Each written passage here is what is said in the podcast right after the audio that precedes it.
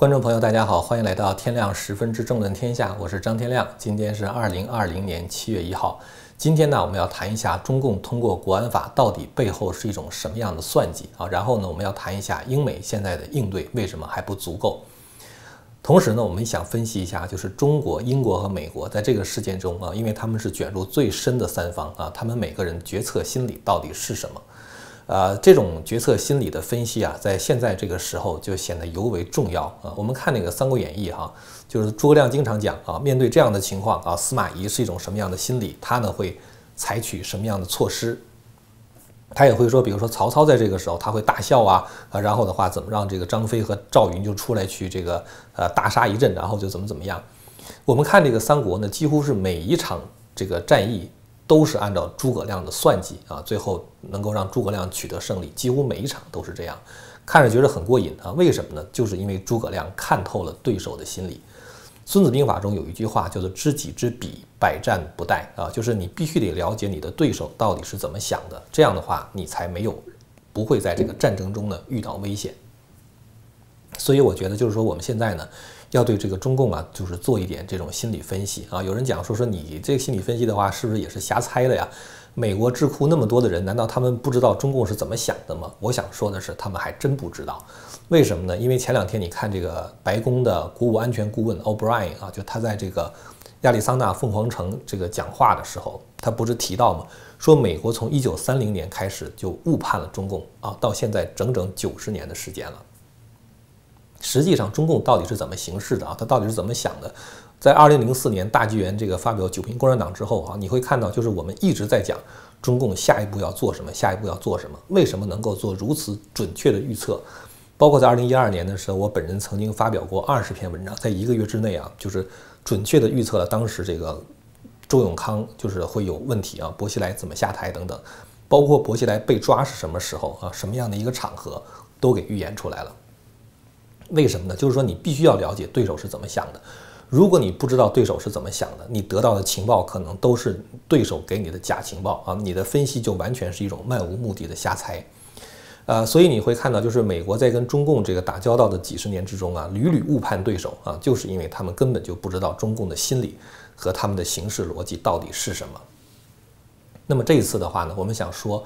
中共其实如果对这个英美现在的应对啊，如果英美现在的出的招已经到此为止的话，中共一定会心中窃喜，因为中共呢，他之所以通过国安法，他所希望达到的最好的目标就是留港不留人啊。这句话到底是什么意思呢？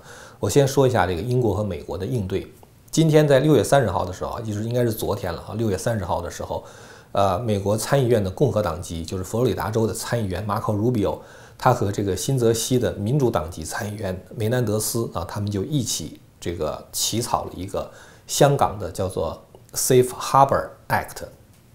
Safe Harbor 的话指的是这个避风港意思啊，就是给香港人提供这个庇护的通道。这个法案的话，它的内容相当的慷慨，凡是在香港参加过和平的游行的人啊，如果他们担心中共会迫害他们的话，他们就可以到美国来申请庇护啊，这个 refugee 啊。申请这种庇护，然后的话呢，呃，这个法案慷慨到什么程度呢？就是美国对这样的庇护人数不做限制，也就是说，哪怕是香港人七百万人都是因为这个到美国来申请庇护的，美国也不会对他们关上大门。而且这个有效期是五年的时间啊，就从现在开始，五年之内，就是凡是呃你觉得你可能会被中共迫害的话，你都可以来到美国。而且呢，哪怕是在香港申请非移民签证的时候。移民官不会问你是不是有移民倾向啊，哪怕你有移民倾向的话，没问题，你也可以来到美国。所以说，总的来说的话，这个法案非常的慷慨。那么再看英国的话呢，英国更加慷慨。英国说，所有持有 BNO 护照的人啊，或者有 BNO 护照资格的人，英国都可以让他们留在英国，然后呢，给他们绿卡。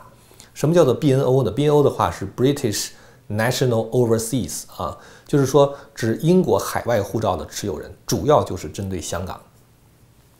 它的背景实际上是这样啊，一九八四年当时不是有一个中英联合声明，然后一九八五年的时候双方政府签字嘛。从一九八五年的时候开始呢，这个英国就在策划这么一个法案，在一九八七年的时候通过了这样一个法案，就是说所有在一九九七年六月三十号啊，我们知道一九九七年七月一号是当时这个香港主权移交的日子是吧？在六月三十号午夜之前啊，就所有的在香港的合法的居民，他们都有资格去持有英国的海外护照。那么现在的话，具有这种资格的人呢，大概有三百万人。那么这些人的话，还没包括他们的子女，是吧？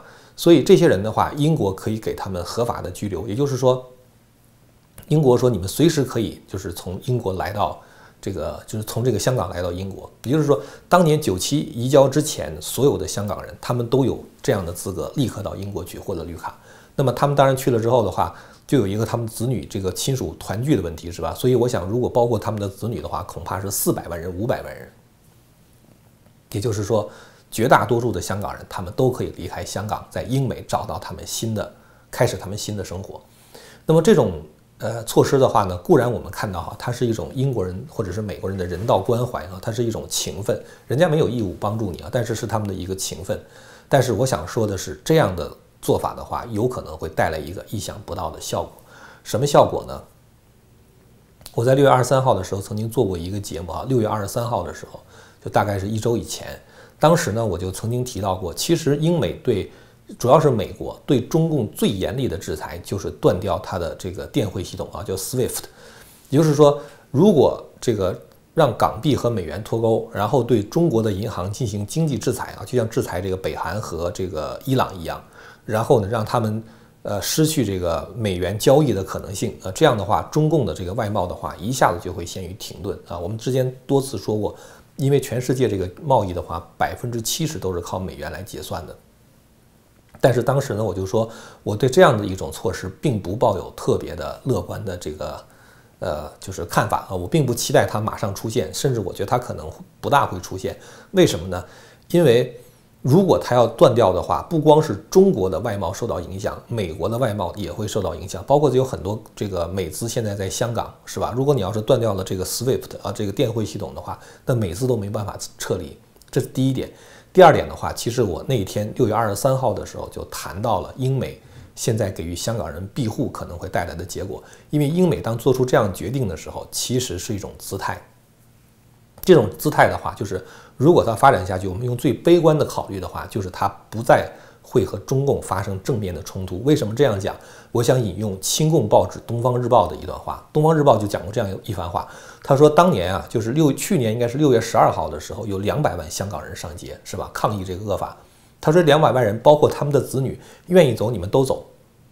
当你们全走了之后的话，就是走好不送啊。然后的话，留在香港的，按照中共这个。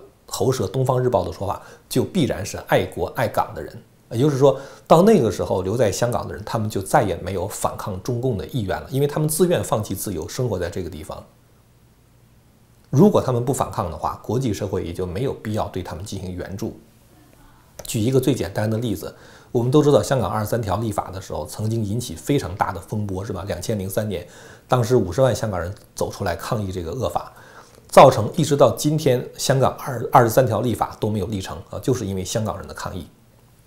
而且当时国际社会的声援对香港起到了不可估量的作用啊，就是对香港人维维系他们的自由。但是大家可能不知道，两千零九年的时候，澳门也通过了二十三条立法，它的内容绝不比香港的二十三条立法好，但是我们没有看到国际社会发出任何声音。即使是有，它也绝不是占据国际社会重要的版面，是在那种不起眼的犄角旮旯，然后有这么几声就是大家都听不到的抗议声。为什么澳门二十三条立法跟香港二十三条立法差得这么远？因为澳门人不抗争，这就是最简单的一个，就是这个理由。你澳门人不抗争，你认同这二十三条立法，国际社会凭什么替你出头，是吧？那么香港二十三条是因为香港人抗争了，国际社会才替你出头。而如果所有抗争的香港人都是因为恐惧离开香港，然后到了英美的话，那么香港也就没有抗争了，香港也就变成了澳门。英美的话就没有必要再为这个事情出头，没有必要跟中共发生正面的冲突了。所以你会看到，就是说。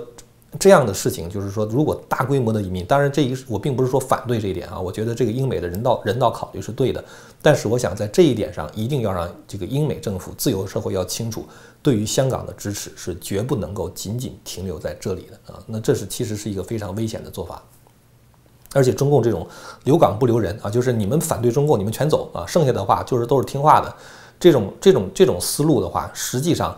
中共在以前是曾经有过的，只是大家没注意而已。什么时候有过呢？就是从一九八九年六四镇压之后，当时江泽民玩这个玩的特别娴熟，就是人质外交啊。因为当时抓了好多呃非常有名的人嘛，像这个王军涛啊，像王丹呐，是吧？当包括当时魏京生也是关在这个监狱里边。国际社会广泛的报道，那当然对。美国政府的话也会形成一种民意的压力，是吧？不管是这个老布什还是那个比尔·克林顿，是吧？就克林顿总统都会对他们有民意压力。那怎么办呢？他们就跟江泽民说：“啊，你能不能把这人放出来？”这就变成了人质外交。江泽民拿这个东西做一个筹码啊！你看，我九八年的时候放了魏京生啊，这中中国这个人权不是改善了吗？是吧？九九年的时候我就申请这个呃，就是这个申奥啊，就申请这个奥运会的主办权的时候，你看他两千年的时候他就拿到了，是不是？然后的话，然后这个放了王军涛，放了王丹，每次放一个人的话，主流媒体这么大肆的一报道，就给美国人，给这个一这个这个自由社会的人造成一个错觉，就是中国人权已经改善了，所有的问题都已经解决了。而实际上，他所释放的那些人，是那些高调的有名的人，而真正那些默默无闻的在监狱中遭受迫害的人，他们仍然在遭受着中共的迫害。所以说，实际上啊，这种就是说，嗯，你不。呃，喜欢共产党，你给我到国外去啊！这种情况的话，共产党其实玩得很娴熟，现在对香港人也玩同样的招数。因为当你一旦离开了这个香港，或者当你一旦离开了中国大陆的时候，你再反共，你就失去了你的群众基础啊！就是说，你跟他们讲话的时候，你想在做一些什么组织工作的时候就很难了啊！因为你那个你在美国的话，你很难组织中国大陆的一批人干什么事情，是吧？通常都得在当地，在你身边的人的话，你容易把他们组织起来。所以你会看到海外民运到了这个。呃，国外以后的话呢，因为他们没有办法跟中国这些真正搞运动的话，你总是 grassroot 是吧？你需要草根阶层的支持。他们一旦脱离草根之后，他们对共产党的反击的力度也就大大的减少了。所以中共的话，人质外交是一石两鸟是吧？一方面减少了国际社会对他的人权的压力啊，这个减少了对他人权状况的批评，同时在另一方面的话呢，他又给国外造成了一种错觉啊，就是说这个人权改善了。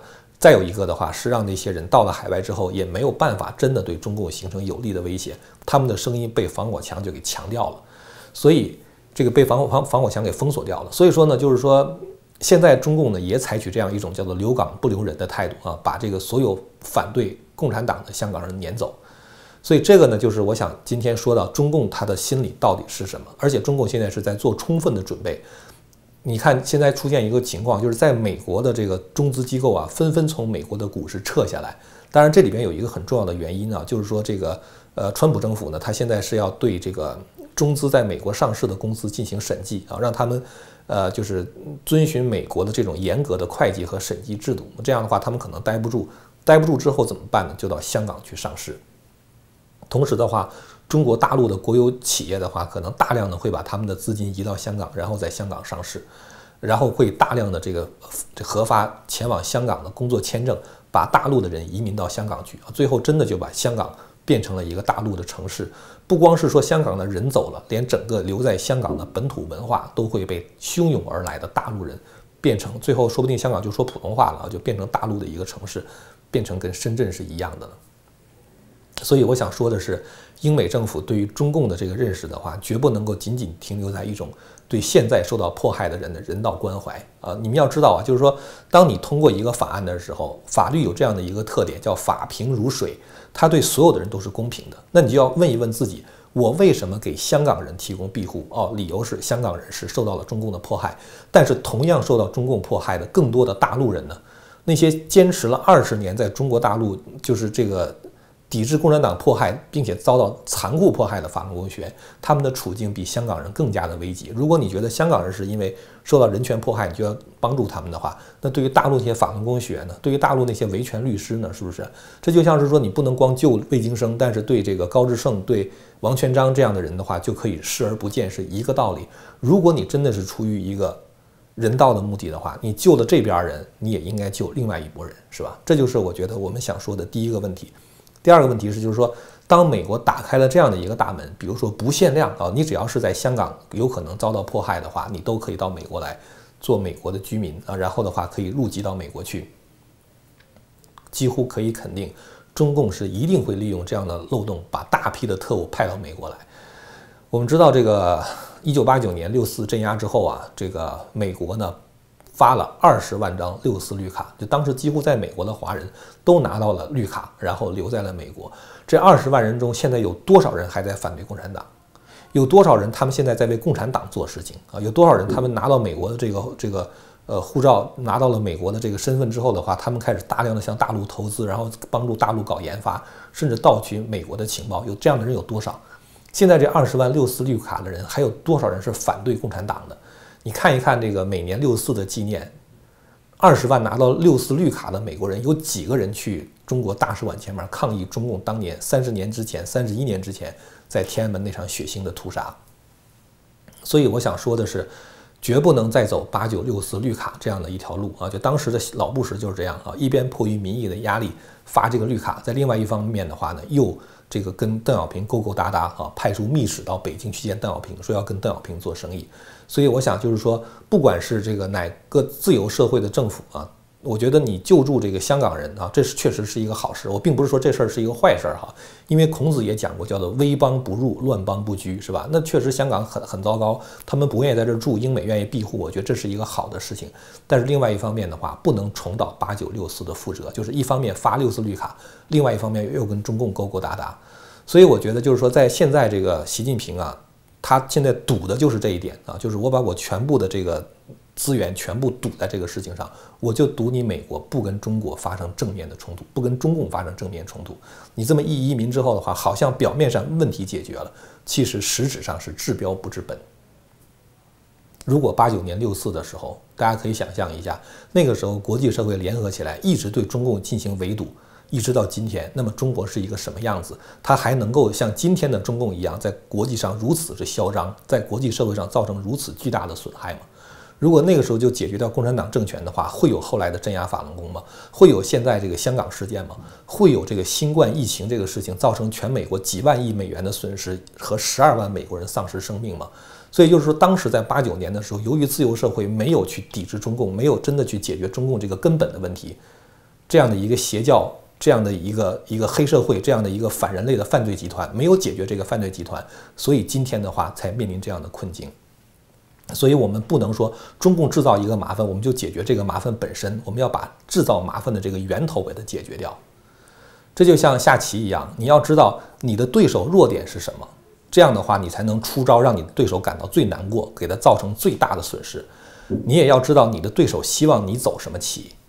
如果你走了你对手希望走得起，那就是你能够走的最昏的一个昏招。而现在中共的话，恰恰就是希望搞这种当年的人质外交的形式，八九六四绿卡的这个形式，所以中共才搞这种留港不留人。所以我想，英美一定要对这一点非常的清醒啊，绝对不能够就是再重蹈过去的覆辙啊，不能够仅仅停留在庇护香港人就完事儿了，一定要解决中共的根本问题。我觉得就是说，解决中共有两招，中共是非常害怕的。第一招的话，就是断掉它的美元交易系统。我再次说一遍，我对这个其实不是抱有特别大的信心啊，因为我觉得这个很，这个政府很难下这样大的决心。但是第二点，我觉得是可以做的，就是一定要制裁到在这个香港问题上犯有责任的个人啊，一定要制裁到个人，而且至至少要制裁到政治局委员以上。啊，只有这样的话，包括那一百六十二个投下赞成票的那个全国人大常委会的委员，所有的他们每一个人的话都要制裁。我觉得只有这样的话，才能够展示出美这个作为英美这样的自由社会，他们捍卫自由的决心，而不是仅仅说庇护香港人就完事儿了。呃，这就是今天想跟大家谈的，就是说我们不能够这个就是对中共再抱有任何的绥靖和幻想。既然习近平压上了他所有的赌注啊，就孤注一掷扔上来了。我们一定要努力，让他输得连裤子都不剩啊！如果你要是这一点做不到的话，如果现在不能做到的话，当然时间可能在自由社会这一边，但是至少会贻误重大的战绩。好了，那么今天的节目呢就说到这儿。如果您要是对我们谈的内容感兴趣的话，欢迎您订阅和传播这个频道。我们下次节目再见。